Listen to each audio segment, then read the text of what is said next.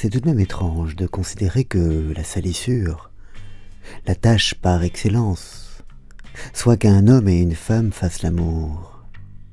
et que tous les petits êtres nés de cet amour soient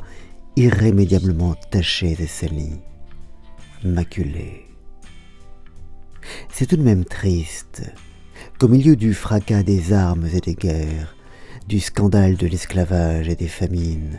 on ait désigné l'union des corps comme le crime suprême, celui de l'opprobre duquel jamais les hommes et les femmes ne réchapperaient dans les siècles des siècles. À la réflexion toutefois, et après un long détour, peut-être y a-t-il là quelque chose de vrai et de profond. Le dogme de l'Immaculée Conception, proclamé en 1853 par le pape et fêté le 8 décembre, déclare que Marie, mère de Jésus, a été conçue sans tache originelle, c'est-à-dire sans trace de ce péché originel qui, depuis la chute, souille la nature humaine. Le péché originel, qui est la désobéissance primitive d'Adam et Ève aux consignes divines, leur désobéissance à l'interdiction de toucher à l'arbre de la connaissance, n'a en toute rigueur aucun rapport avec l'acte amoureux. C'est Augustin, l'Augustin d'autant plus prude qu'il est revenu de ses débauches de jeunesse, qui donne teneur à cette interprétation restrictive en expliquant que le péché originel se transmet de génération en génération par l'acte sexuel comme une maladie vénérienne. Dans l'esprit d'Augustin, toutefois, le péché qui se transmet ainsi, comme une tare héréditaire, n'est pas spécialement lié à la sexualité. Mais l'évêque d'Hippone a, dans le même temps, une telle peur, une telle terreur du corps et de ses désirs considérés comme incontrôlables, comme les maillons faibles de l'être qui font trébucher l'âme, que, chez ses lecteurs comme chez lui peut-être, les deux notions finissent par se confondre pour donner cette image d'épinal au gré de laquelle le fruit défendu serait le péché de chair. De là ce très étrange dogme de l'Immaculée Conception qui,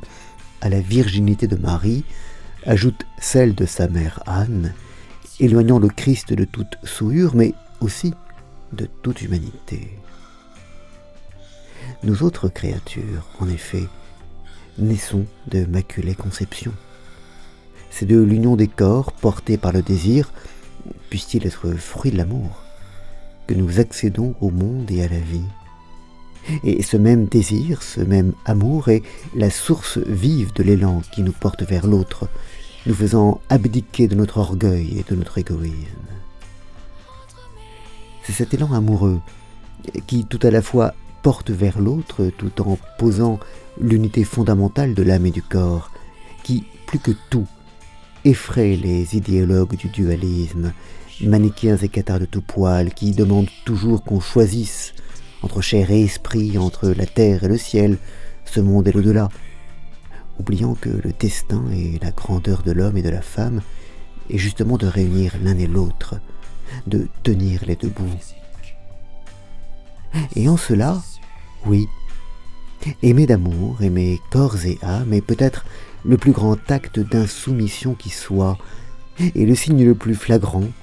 le plus héréditaire de notre humanité une tâche, une macula que nous arborons.